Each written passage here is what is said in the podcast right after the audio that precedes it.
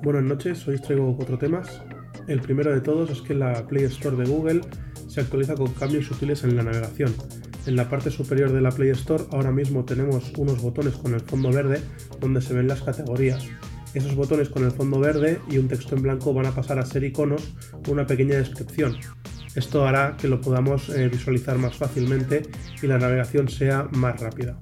Por otro lado, también habrá unos cambios en la barra principal donde pasan a, ganar protagonismo, digamos, los botones de notificaciones y mis aplicaciones.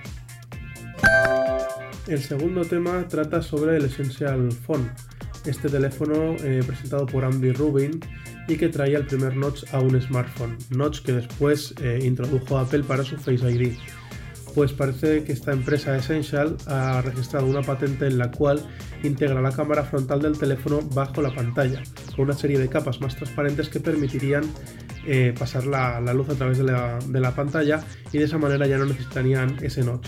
Por lo tanto, este 2018 ha sido el año de auge en esas cejas en la parte superior de la pantalla y ahora los precursores de este tema lo están empezando a quitar.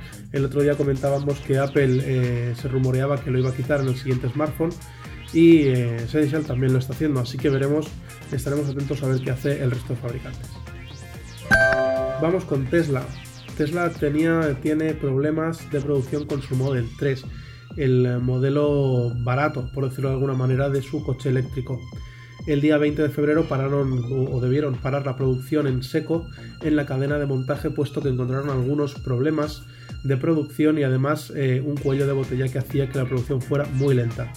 La producción de coches comenzó de nuevo el día 24 de febrero y esperamos que se haya solucionado de una vez por todas esos problemas, ya que si no van a tener complicado satisfacer las peticiones que tiene todo el mundo de este coche. Por otro lado, y sin dejar a Tesla, parece que algunos usuarios están reportando mala calidad en los componentes utilizados en el salpicadero del vehículo, así como en la pantalla táctil. Habrá que ver qué dice Tesla al respecto.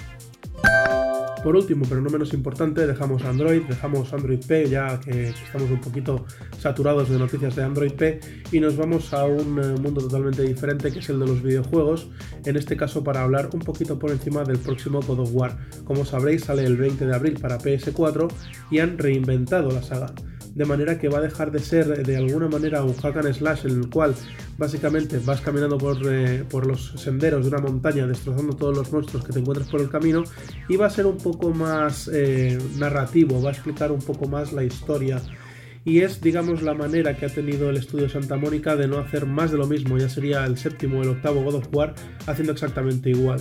Entonces hay mucha gente que se le ha tirado a la yugular diciendo que eso ya no es God of War, pero en realidad eh, qué es God of War, ¿no? Eh, básicamente es un reboot de la saga, una interpretación distinta de la saga, en la cual pues han querido añadir fórmulas de, por ejemplo, juegos como The Last of Us, que tuvo una muy buena acogida. Y bueno, yo creo que teniendo en cuenta la temática de la que trata el videojuego, eh, será muy, muy, muy buena idea y creo que Sony no nos va a defraudar en ese sentido.